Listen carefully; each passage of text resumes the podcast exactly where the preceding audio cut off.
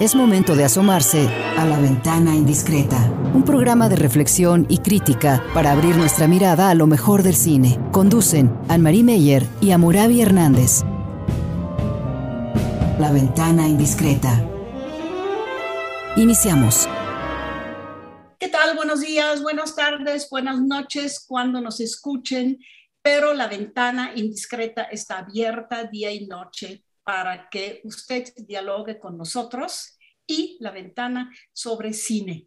Haga sus reflexiones, platique de sus películas y sobre todo haga un monólogo con usted mismo. No sé si usted se ha dado cuenta, pero cuando vemos una película solos, sí después de la película como que hacemos un diálogo, monólogo interno acerca de la película. Es muy normal que si vamos con alguien al cine a la salida, ¿te gustó? ¿Qué te gustó? No, eso no sé qué, ahí empiezan los pleitos y empiezan también las coincidencias, pero cuando uno la ve sola, hace lo mismo, nada más que lo hace con uno mismo y uno toma el pro y el contra y lo que le gustó y lo que no le gustó y lo que sacó finalmente es muy interesante como con cualquier discurso, nada más que en un libro, ese diálogo con uno mismo es más tardado y como en episodios, en, partes, como es, vamos leyendo. Y en una película de hora y media, dos horas, tiene que ser al final, casi, casi después de la película. Bueno, pero aquí hacemos diálogo con Amurabi Hernández. Amurabi, ¿cómo estás hoy? ¿Tú también haces ese diálogo interno con tus películas? Fíjate que no, este, creo que me pasa más bien que me quedo, me quedo sin palabras después de ver una película.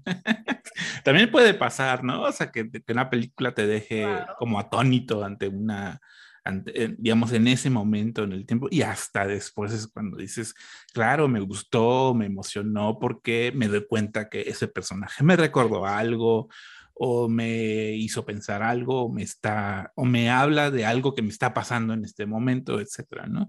Em, pero, pero creo que sí hay que recalcar que creo que es rara vez que una película no, pues te hace querer dialogar sobre ella, ¿no? Pues creo que eso compartimos quienes nos dedicamos como a la crítica de cine o, los que les gusta mucho el cine, que quieren hablar de las películas que acaban de ver. Entonces, por eso es muy importante como este tipo de espacios radiofónicos, porque pues finalmente es hablar de cine, ¿no? Sí, porque incluso si vamos a un parecito, un restaurante, de repente de la mesa al lado, pues qué tema, tema tienen alguna película, alguna serie que han visto.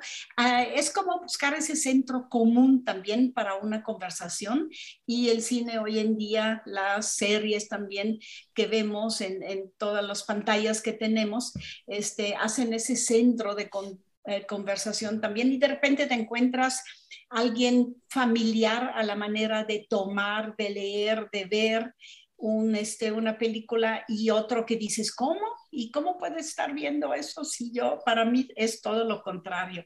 Pero bueno, vamos a los temas de hoy, Amurabi.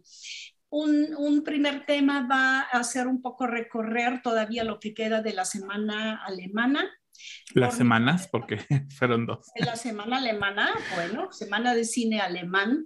Y este, voy a contarles un poco de un ciclo en el que participé sobre la escritora alemana Anna Segers.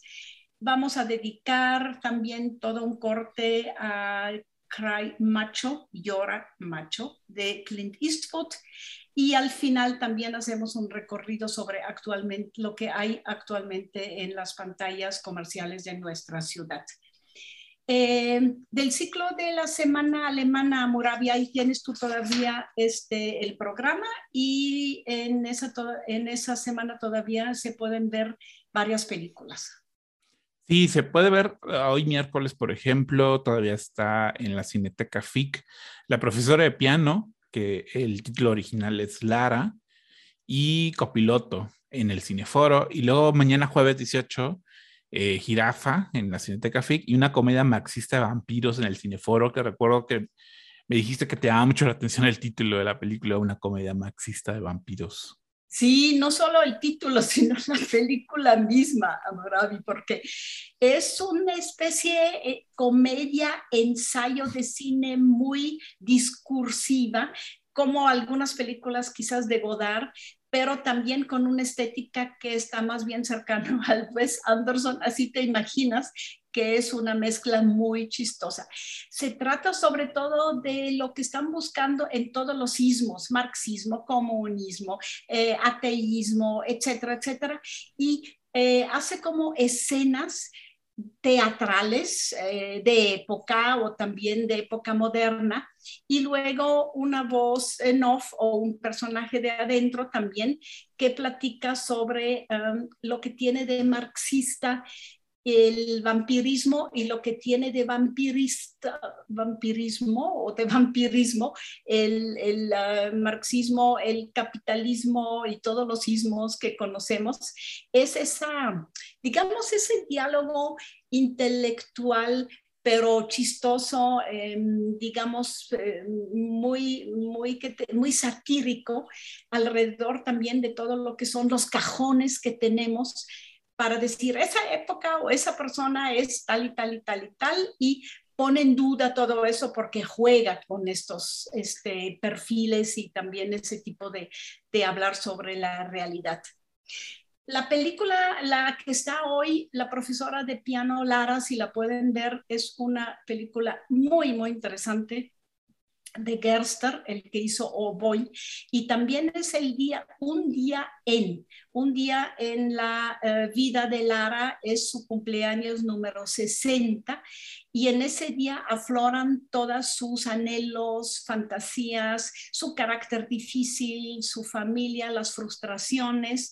Es interesantísimo cómo logra otra vez esa densidad, al mismo tiempo que es como, digamos, em, mosaico, mural también de la sociedad alemana.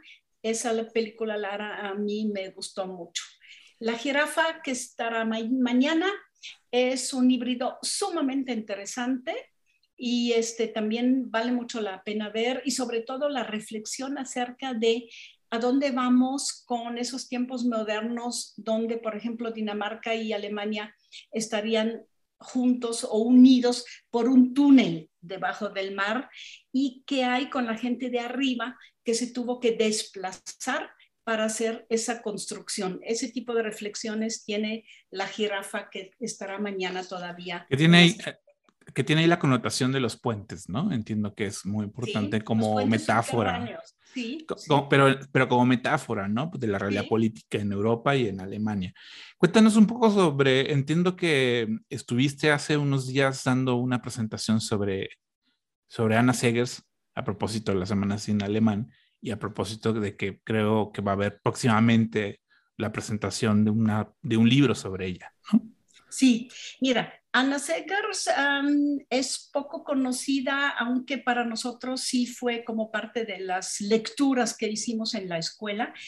Eh, me dicen que en Alemania no tanto en aquella época, porque Anna Segers, que nació en el 2000 en, uh, en Mainz, Maguncia en español, como le dicen de manera, bueno, me parece un nombre. Más bien en 1900, ¿no? Sí, en mil, ¿qué dije? 2000, 1900, muchas gracias, me voy para atrás en flashback, pero nada más unos pocos años. 1900 y murió en Berlín en 1983. Lo interesante y terrible y trágico de su vida fue que, este, como parte de una familia judía, se metió al Partido Comunista y entonces ya te imagina, imaginas que en los 30, con la llegada de los nazis al poder, era no solo persona ingrata, sino persona que se metía a campos de concentración y se, y se mandaba a las cámaras de gas, ¿no? Como le pasó a su, a su mamá.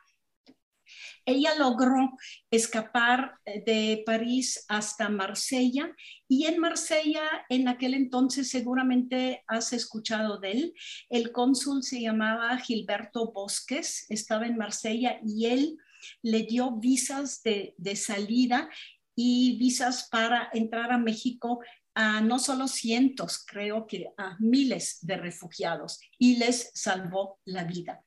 Entonces, Ana Seger, sobre ese, ese escape, hizo una novela Transit, eh, Tránsito, que está, em, tiene, va a tener una nueva traducción al español de México que se va a este, proponer aquí en la FIL Y hay dos películas, una de un francés, René Alliot, de 1991, y la segunda de Christian Petzold, de 2018. Durante la FIL, el 9 de diciembre, se va a proyectar el Ruta de Escape de Marsella, un documental acerca de esa huida de Anders Eggers de París a Marsella y también trata eh, la labor que hizo Gilberto Bosques en aquella época. Sumamente interesante y por eso viene, viene al caso. En la Ciudad de México, el Goethe Institut le hizo un homenaje, ahí estuve en una de las mesas y hablamos justo de que aquí en Guadalajara, ruta de escape de Marsella, en diciembre en la Alianza Francesa se va a proyectar y el libro Transit se va a presentar y vender durante la FIL. Así que Ana Segers aquí va a estar presente con su libro y también un documental acerca de su vida y su huida. Es, eso esperemos que sea ya, pues ya en unas semanas es la FIL, ¿no? Ya pues ya, ya no, ya. Por eso lo digo hoy. ya mero es, ya, ya, nos, se nos fue el año ya. Sí, si ustedes este, han leído algo de Ana Segas, por ejemplo, La Séptima Cruz, que también tiene una adaptación de, al cine de Fred Cineman de 1900, este, eh, creo que 77. Sí, entonces también este, a lo mejor la tienen presente. ¿Cómo ves? Nos vamos a despedir eh, de ese bloque con un tema de una película de Clint Eastwood porque le vamos a dedicar de imperdonables es el tema de Claudia en la versión 8.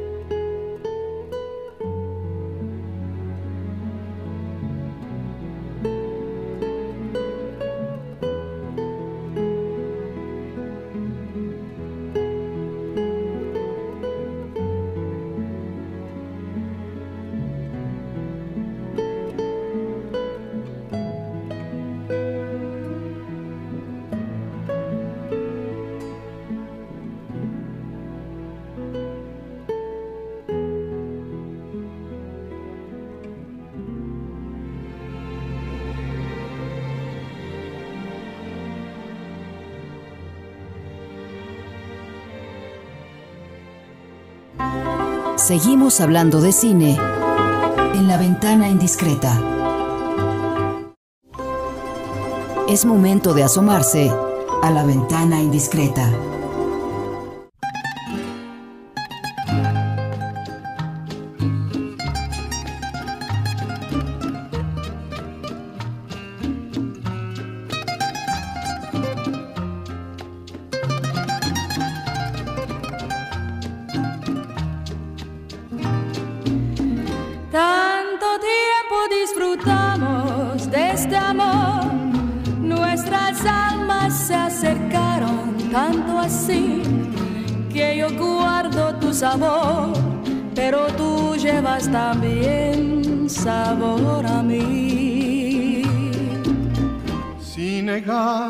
Presencia en tu vivir. Bastaría con abrazarte y conversar, Tanta vida yo te di que por fuerza tienes ya sabor a mí.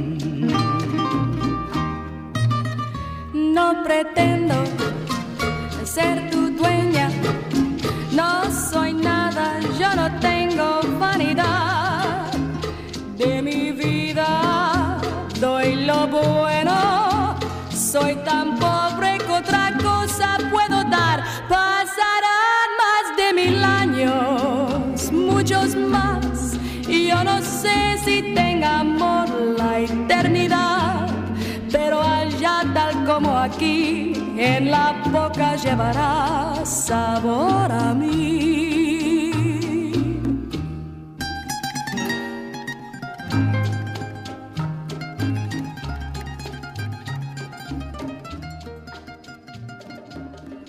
Regresamos con el bolero Sabor a mí de Die Comé, cantado por los Panchos para la película de Cry Macho. Eh, con esa canción eh, queremos darle la bienvenida a una película muy, muy, muy típica de las últimas de Clint Eastwood, donde no solo narra una historia, sino habla de sí mismo, habla de los roles que él como actor representó. Eh, Cry Macho también tiene muchos, este, digamos, guiños al cine mexicano mismo y sobre todo, Amorabi, tú lo dijiste muy bien, a esa manera de ver Estados Unidos, el sur de Estados Unidos, aquí Texas y el norte de México, pues como región unida con culturas que van y vienen y también con culturas que juegan una con la otra. Así, así lo vemos, ¿no? Sí, eh, bueno, yo estaba viendo que la cantante que, que, escuchamos es en realidad estadounidense, pero de, de ascendencia latina. Entonces, sí siento que es una canción que tiene mucho peso como en la cultura México-estadounidense eh, porque, digamos, son esas canciones que son como vinculantes, como entre dos culturas, ¿no? Aunque nosotros lo percibamos como una canción muy mexicana o, o algo por el estilo, bueno, eh, digamos, tiene otro significado en, en, otro espacio, digamos, que creo que es un poco lo que busca plantear Clint Eastwood en esta película de de Macho, y tú dijiste también, me gustó que, que, la, que el mismo título de la película, bueno, tiene una palabra en inglés con una palabra en español, y es esa como, es ese diálogo y es esa eh, interlocución que hay como entre los dos estilos y las dos formas de ver el mundo, lo que está presente en la película.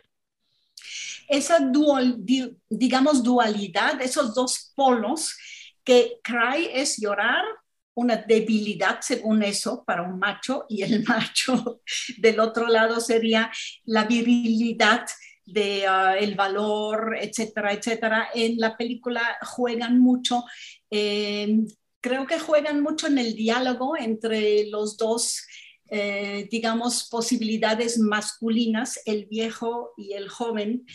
Él ya eh, pensionado, retirado, también de una profesión muy masculina en Estados Unidos del rodeo, un buenísimo jinete que hace uh, Clint Eastwood en, ese, en esa película, y el joven que está entrenando gallos para la pelea de gallos, que hoy en día también, bueno, escuchamos poco, me imagino que sí, todavía en el campo y quizás hasta en las ciudades se dé la pelea de gallo, pero la película por eso pone al principio 1979 como fecha de inicio y la travesía de esos dos hombres a través de México eh, será entonces un año más adelante, porque dice un año después, la travesía de esos dos hombres de la, ahí dice de cerca de la Ciudad de México hasta la frontera.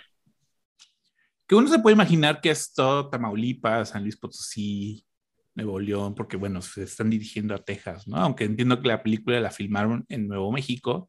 Y entonces, digamos, eh, a nivel de verosimilitud, pues no, no es México, ¿no? Este, esos espacios desérticos, aunque están preciosos, pues no, no son, no son como los de México, eh, y ni tampoco como los vestuarios o eh, las escenografías. Eh, esa, ese bar al que entran que parece como un dinner gringo, pues no es mexicano, ¿no? O sea, un mexicano pondría ahí un puesto de tacos, ¿no? Una cosa así. O sea, tendría otro sentido cultural. Pero, pero digamos, no, no se trata como de digamos, de, de, de exigirle, digamos, que sea México, sino más bien es la visión que un estadounidense tiene sobre México y el afecto que le tiene, el cariño que le tiene a México. Creo que en, en el sentido de, de, del contexto político que hay hoy en día en Estados Unidos y sobre todo en el contexto del discurso, digamos, como muy de Trump, ¿no? De, de atacar a los mexicanos, creo que el que Clint Eastwood le dedicara toda una película como al cariño o al afecto que siente hacia lo mexicano, hacia la mexicanidad, por más, digamos, cliché que sea o por más este, ingenuidad que sea, pues creo que es muy, es muy meritorio, ¿no? En la película. Eso, eso en ese sentido, pues creo que ah, se siente que, que, que sí hay un intento de, de, él reconocerse como, sí, muy gringo, pero, pero hablar con lo mexicano. Eh, la historia es un pretexto, ¿no? La historia es uh, el pretexto de que se le hace el encargo de viajar a México eh, con su camioneta y rescatar a un adolescente que es el hijo de su ex patrón en Texas. Eh, que fue llevado por su madre a, cerca de la Ciudad de México como un niño de 7, 8 años, ahí hay una foto, y que ahora tendrá como 13, 13, 14 y que el padre lo quiere tener a su lado y entonces lo manda traer pues ahí en la película se dicen padre, se secuestra al chico para llevarlo a Texas. Ese es un pretexto para un road movie que todos los road movies, si son de dos personajes, sí tienen que ver con la relación entre ellos dos pero también aquí están, hay dos polos culturales, dos polos de edad, dos polos de virilidades, como ya algo así dije al principio, que juegan de ida y de vuelta.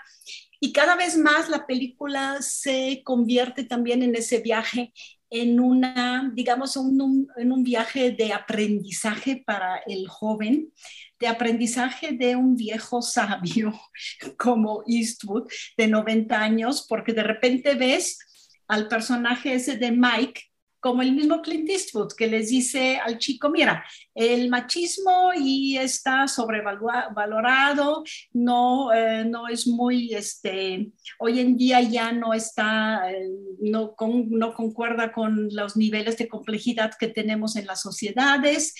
Además, pues también la vejez, no creas que es algo muy agradable, la vejez es una enfermedad que no se puede curar, cosas así. Entonces, esa sabiduría de Eastwood a su edad, también como alguien muy cercano a la cultura México-norteamericana, más bien norteamericano, este, mexicano también, lo comparte con el espectador al mismo tiempo que le da sus lecciones de machismo, no machismo el, al niño. Pero ya estamos de acuerdo tú y yo que nuestro personaje preferido es el gallo. El gallo, el gallo llamado macho. El macho. El macho. Es que es, es, muy padre ver el, gallo en toda la película, aunque no tenga diálogos, aunque no tenga... tiene muchos sonidos, tiene muchos sonidos.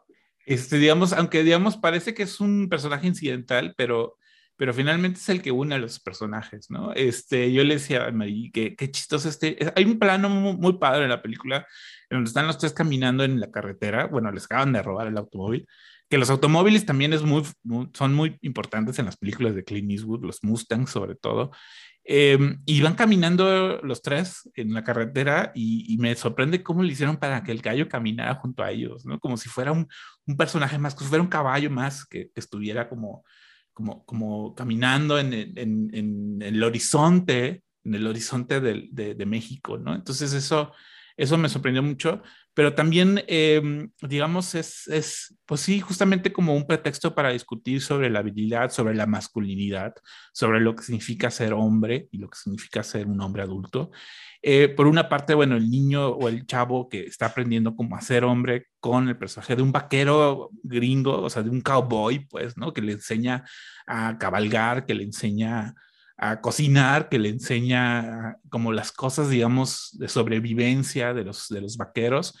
Y por otra parte, el, el, el, el norteamericano que de alguna manera este, está aprendiendo a ser padre también, ¿no? Porque hay una historia ahí detrás de, pues de una familia perdida, digamos, que en realidad no, no onda mucho la película en eso, pero esa, esa relación de, de paternidad que hay en Eastwood, pues también está en muchas de sus películas recientes, ¿no? O sea, es como, o sea, son, son hombres que son como figuras ejemplares frente a contextos de violencia y de machismo, y no sé si sea una especie como de culpa o qué, porque digamos, finalmente Eastwood, pues en su juventud interpretó a esos personajes machos, pues, ¿no? O sea, en El bueno y el malo y el feo, en Dirty Harry, eh, y, y, pareciera que es como, no, no es un arrepentimiento, pero digamos, sí es, un, una es una conciencia y es una, una, reflexión sobre, sobre, sobre cómo a veces es mejor llegar a una edad vieja, eh, digamos, de manera más pacífica y de manera familiar, que, digamos, terminar muriendo siendo un héroe del, del, del del lejano oeste, ¿no? Este... Claro. En su filmografía como actor sí tiene muy fuerte esa, digamos, ese personaje muy viril, muy fuerte, muy de acción, muy de uh, Estados Unidos también rural con el western. Pero en sus películas eh, como Unforgiven, por ejemplo, eh, The Bridges de Mad los, los puentes de Madison, luego Mystic River y también las dos que hizo sobre la guerra contra Japón, por ejemplo. Uh, um, Flags of Our Feathers. Exacto, Letters from Iwo Jima sí reflexiona mucho sobre la violencia, de dónde viene la violencia en Estados Unidos y, y sí la ve muy cercano a, ese, a esa imagen de virilidad tan fuerte y la venganza, la necesidad de la venganza, la necesidad de, del territorio también. Eh, y siento que sí en esa película como que se aleja de todo eso y hasta se mofa de las películas eh, norteamericanas que tratan eh, ese tipo de virilidad y de masculinidad y también de las películas mexicanas que hacen lo mismo. Está la mujer mala, este, alcohólica, ahí haciendo sus fiestas, como la vemos hoy en, todas las series de narcos, como están este, dibujados este, sus mujeres, y por el otro lado la buena buena que es este no sé la maestra de campo que se deshace por sus niños y es la buenísima la pura positivo positiva que a todo el mundo ayuda la enfermera de todo el mundo que es este interpretada por Natalia este Traven en esa mujer de campo que es maravillosa. Es simplemente te tienes que enamorar de él eh, no sé si lo veas así también, Amurabi. Creo que son comentarios sobre el cine, sobre la representación, sobre los clichés. Y al mismo tiempo él hace clichés, pero también pienso que los desconstruye en el fondo en esa película, ¿no?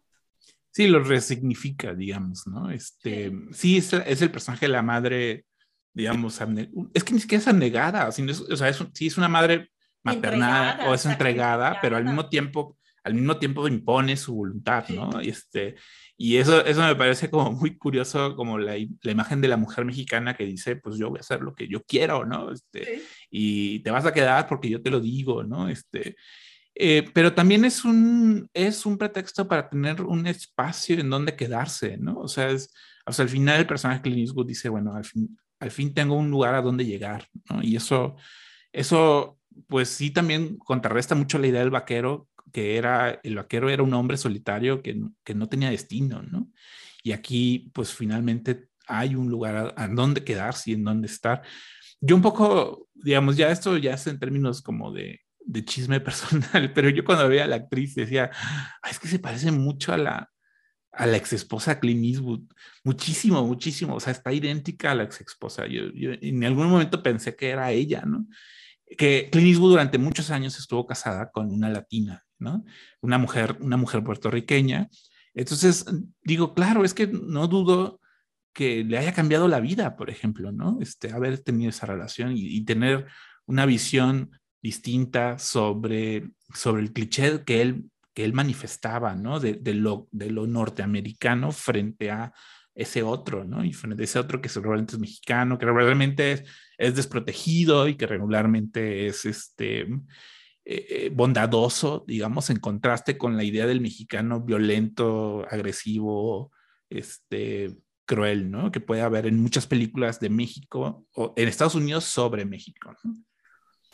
¿Sabes lo que me molesta un poco de la crítica que he leído eh, sobre esa película? Que tampoco yo la pondrían este, como una gran obra maestra, de, obra maestra de Clint Eastwood como director. He leído mucho que a ah, sus noventa y tantos años, Clint Eastwood todavía, etcétera, etcétera. Y pienso que esa manera de ya quitarle a alguien de 90 años el derecho de hablar de sí, de su vida, de transmitir también lo que ha pues pensado, reflexionado, a qué ha llegado con su profesión de actor y de director, pues es como quitarle el derecho de ser, eh, de seguir siendo, ¿no? De seguir vivo y de seguir en la profesión.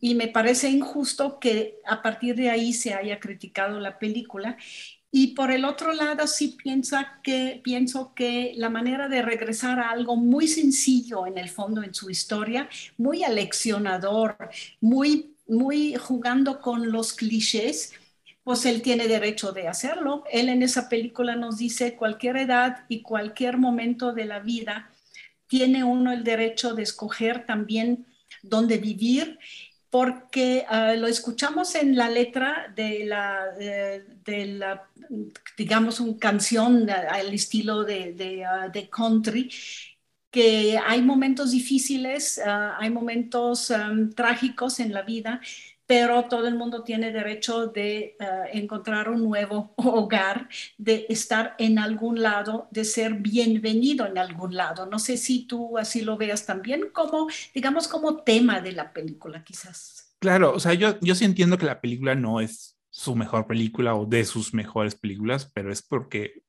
pues es un realizador muy prolífico, es un realizador que tiene muchísimas películas y unas de verdad increíbles, ¿no? Em, quizás se siente, es de sus películas que más se siente, digamos, muy superficiales o descuidadas eh, en lo personal, eh, pero, pero por mí que siga viendo películas de Clint Eastwood, o sea, eso, o sea, cada año esperamos la que sigue, ¿no? Entonces, eso, eso me parece que sí es una voz que sigue siendo importante y quizás habría que abogar que, que, que más directores lleguen a esa edad y puedan seguir reflexionando desde su vejez, pues lo que hicieron en vida, ¿no? O sea, esos, o sea, una Añez Barda, por ejemplo, que a sus 90 años seguía filmando y, recordando, pero no de manera nostálgica, sino como de forma bastante presente sobre, sobre lo que filmó, sobre lo que vivió, ¿no? Y, pues hay directores que son muy privilegiados, ¿no? Scorsese, Spielberg, Eastwood, de a sus 90 años o de a sus 80 años, seguir filmando, eh, pero pero pues hay que escucharlos. Es que quizás es eso, ¿no? sabes eh, tiene mucho que decir, o sea, Eastwood todavía sobre, sobre el mundo, ¿no? No, y puede decirlo porque ningún estudio grande le daría probablemente el dinero para una película, pero él tiene la productora Malpaso, me gusta mucho que le haya puesto Malpaso, y con eso, eh, que ese productor está dando los malos pasos y buenos pasos que él quiere, que él decide, hace lo que quiere. ¿no? Justo vamos a escuchar con lo que empieza la película también y al final también la cierra en los créditos, Find a New Home, encuentra una nueva casa, un nuevo hogar de Bill Ballister, Ballister para la película Cry Macho.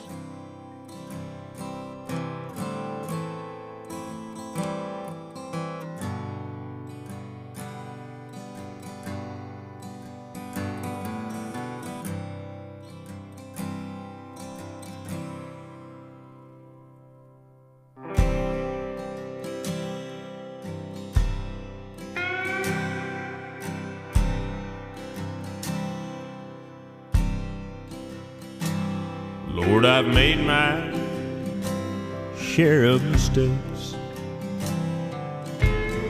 but I meant no wrong. And when the sun sets on the hillside, the nights can be so long. Now the rooms are all empty, and my pillow's gone cold to the bone. Guess it's really never too late to find a new home.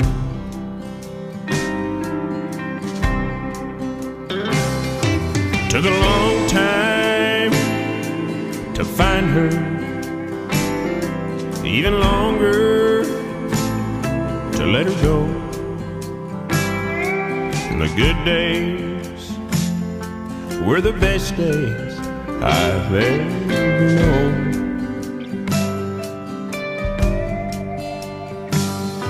And the hard times could be rocky, but they were better than being alone. Guess it's never, never too late to find a new home.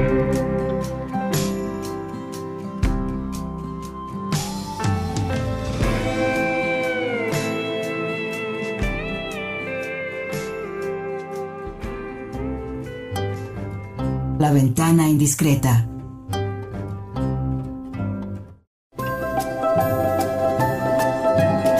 La ventana indiscreta. Estamos de regreso y ahora vamos a revisar un poquitito la cartelera con ustedes mismos porque para ir al cine hay que saber un poquitito lo que hay. Muy, muy, yo diría, Moravi, como muy tupida la cartelera en ese momento. Hay muchas cosas que dan ganas como que en la mañana ir al cine y estar viendo una y después la otra y después la otra, porque hay muchas cosas nuevas. Pero sobre todo tú viste uno que yo todavía no he visto, que es Eternals de Chloe Zhao. Y también te tengo que decir que sí revisé un tráiler, sí revisé también un poco el, la sinopsis de la película y sí estoy de acuerdo con todos los que le, le preguntaron a Chloe Zhao cómo después de Nomadland tú pudiste hacer algo así y por qué te interesó, qué es lo que te interesó de hacer de veras una película sobre superhéroes sobre superhéroes y sobre superhéroes que duran toda la vida y que son eternos y que, y que conocen, han conocido de forma directa todos los avatares de la humanidad. Eh, Chloe Zhao, bueno, es que fue muy chistoso que la ganadora del Oscar a Mejor Directora, su siguiente proyecto haya sido una película de superhéroes. Obviamente todo el mundo se pregunta por qué, si tu, si tu cine va en una línea y de pronto giras a otra cosa. Eh, Sao siempre ha dicho que le gusta mucho los cómics y le gusta mucho como la cultura popular. Eh, digo, aunque es de ascendencia china, en realidad pues toda su vida vivió en Estados Unidos eh, y creo que incluso pues le gusta mucho el anime, tiene una mascota, tiene un perro que se llama Akira, este, que a, a, a partir de Akira el anime, el anime japonés. Eh, entonces no, no, no parecía eh, digamos, tan extraño que se dedicara a hacer una película de Marvel. Y Marvel, a su vez, pues lo que ha hecho últimamente eh, ha sido como dar espacio como a realizadores más independientes y sobre todo realizadores mujeres, ¿no? O sea, por ejemplo, Black Widow, Viuda Negra, lo hizo una directora alemana, la, la directora de Lore, y después supe que la que se encarga justamente como de asignar los nuevos directores es una, es una productora argentina, este, que trabaja en Estados Unidos, en Marvel Studios. Y entonces, eh, no dudo, por ejemplo, que Salma Hayek, que haya estado en Eternals, pues se fue por esa influencia, digamos, que de querer expandir eh, la, la, audiencia demográfica de, de, esos superhéroes que ya está establecida, digamos, que ya está establecida en el, en el gusto de Estados Unidos, pero digamos a nuevas nuevos mercados, nuevos públicos, nuevas audiencias, y se nota mucho, ¿no? O sea, Eternals es son todos los superhéroes como de algún tipo de minoría, ¿no? Este, los afroamericanos, eh, LGBT, discapacidad, asiáticos, etcétera. O sea, eso es lo que los caracteriza como superhéroes, al menos en el, en el universo fílmico. Eh, es una película que no sabías distinguir muy bien cuál es el estilo de, Sha, de Sao en la película. O sea, realmente, pues sí, es una película bastante genérica a nivel de dirección. Pero a mí me gustó, me gustó, me agradó la historia porque plantea la historia de un grupo, no, no, me, llama, no me atrevería a decir superhéroes, sino como de deidades que llegan a la Tierra desde el inicio de la humanidad y su misión es, eh, digamos, eh, rescatar a la humanidad siempre que hay ataques de unos monstruos que se llaman Deviants. Y dice, su misión, eh, quienes los crearon, que se llaman Celestial, su misión en la Tierra es defender a la Tierra de los Deviants. No pueden intervenir en ningún otro conflicto bélico o, político en la Tierra y nada más tienen que hacer eso. Entonces ellos entran en conflicto porque, uno, son eternos, entonces han vivido toda la humanidad, conocen de forma explícita todo lo que pasó en la humanidad y esa, em, digamos, esa imposibilidad de actuar ante el conflicto les genera a ellos conflictos internos. Entonces están divididos entre ellos. Por una parte están los que dicen, ah, este, pues no es mi problema, nosotros venimos a hacer esto, a intervenir nada más en lo que sea necesario, y están los que dicen, no, hay que, hay que salvar a la humanidad porque nos damos cuenta que vale la pena salvarla porque la humanidad sí, aunque sí siempre tienen conflictos, bueno, pues logran salir adelante y evolucionan también con eso, ¿no? Entonces, esa, e, esa digamos, ese dilema que tienen los como superhéroes, como la idea de, ser gente superpoderosa, pero que son incapaces de actuar, eh, me gusta porque, digamos, políticamente hablando, pues es, es, es importante, o sea, porque realmente las minorías lo que pasa es al revés, es quieren actuar, pero no tienen como los recursos o las capacidades o las habilidades o el poder necesario para poder influir en el, en el devenir de la humanidad. Y aquí es al revés, o sea, es como ellos tienen todo ese poder, pero no pueden usarlo, ¿no? Y eso me parece que, que, es un conflicto como político muy padre en la película, que obviamente pues todo se resuelve pues como en las películas de Marvel, a, a golpes y, y, con violencia y con acción, etcétera. Pero, pero como a nivel, digamos, del dilema de los personajes me, me agradó.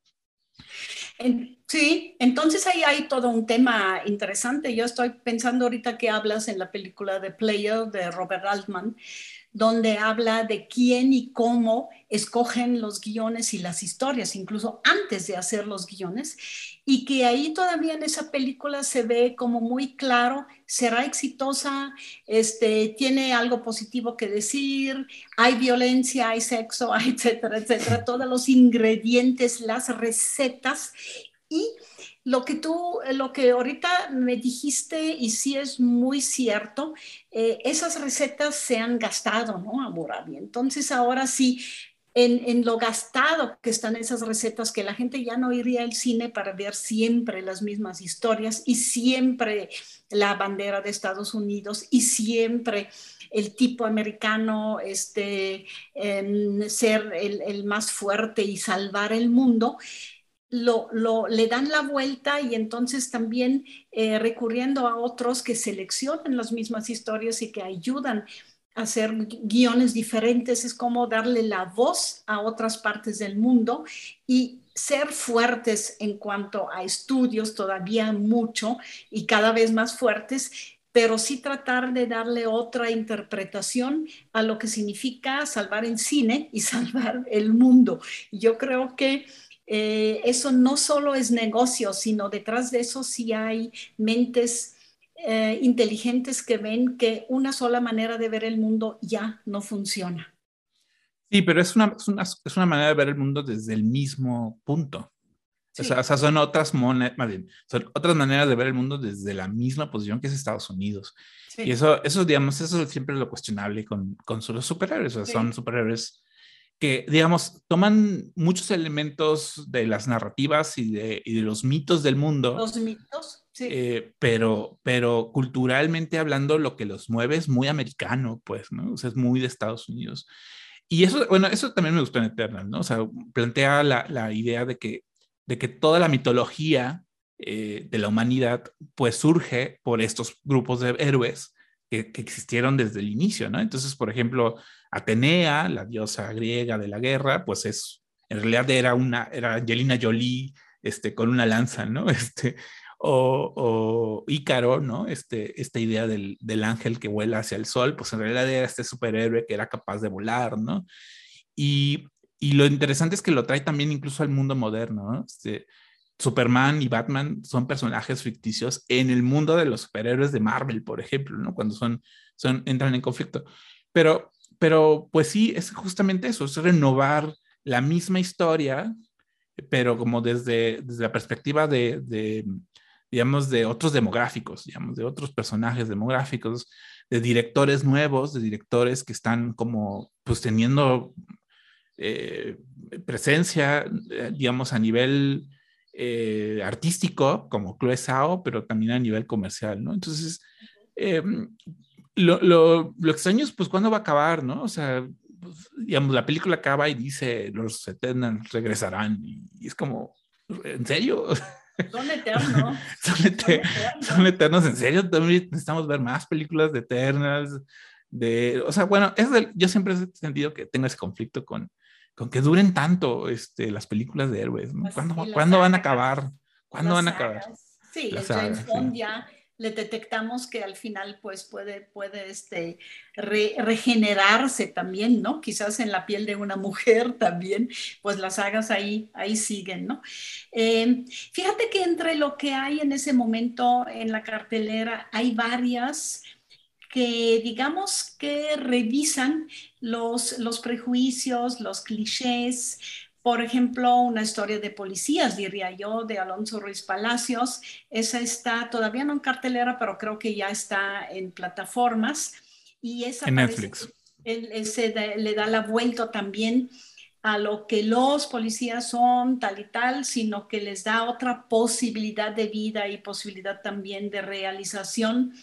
Otra que también le da la vuelta a lo de prejuicios y clichés es eh, Jane Campion, la neozelandesa con el poder del perro. The Power of the Dog, que todavía no está, pero en esos días también va a estar en salas de cine y también en plataformas. Siento que hoy en día sí para mm, eh, muchos realizadores sí es también un tema, ¿no? Es un tema de tomar las cosas como fueron y sobre todo los discursos de antes, pero darles la vuelta y encontrarles otra, digamos, otros matices, otras complejidades, ¿no? También, ¿cómo la ves tú? Sí, porque finalmente muchas de las historias en cine pues son las mismas historias, ¿no? Lo interesante más bien es, es el tratamiento de los tiempos, o sea, el, el cómo desde, desde los tiempos de ahora se ve esos conflictos, ¿no? Esos conflictos pues de guerra, de, de muerte, de amor, de, de, familia, etcétera, ¿no?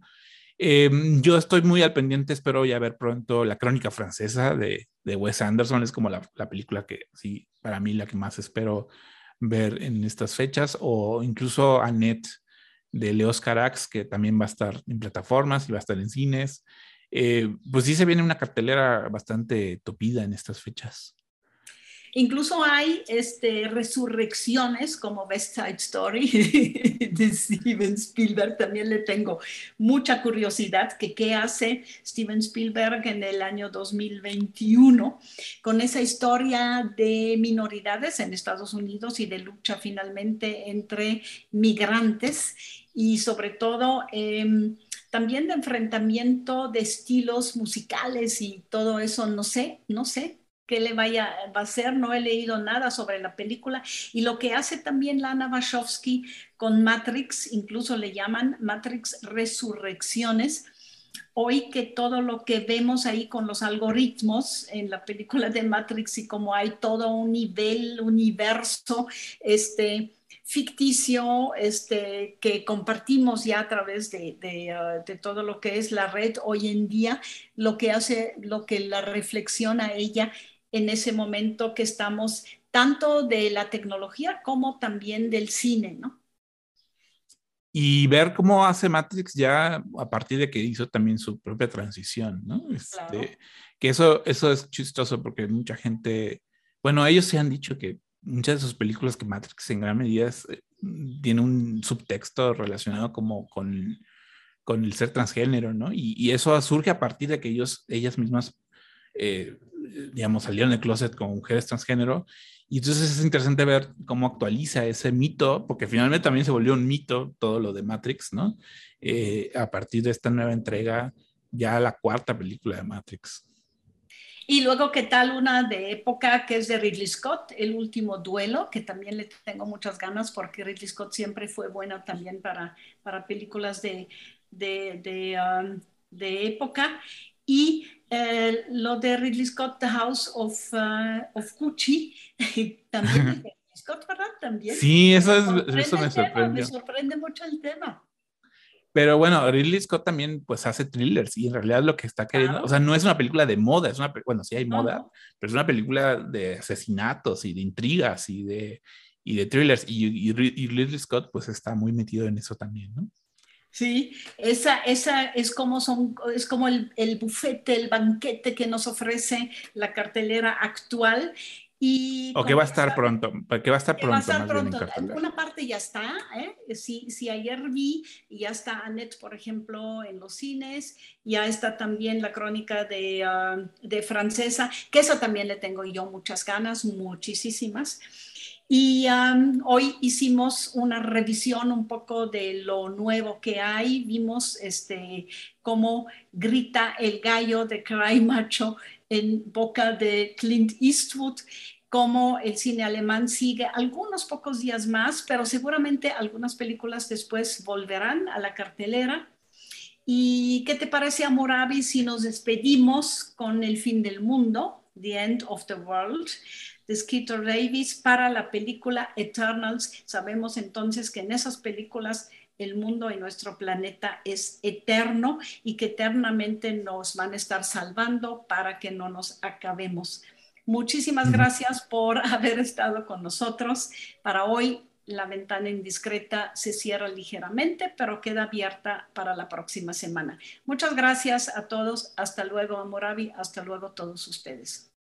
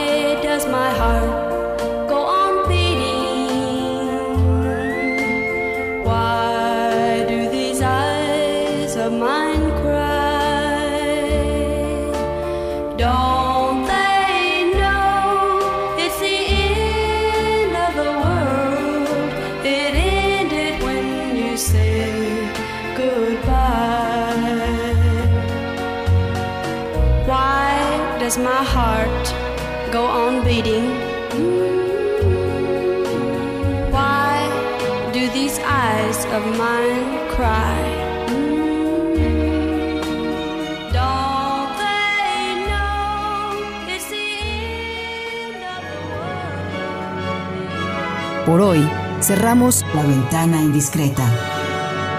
Nos escuchamos la próxima semana.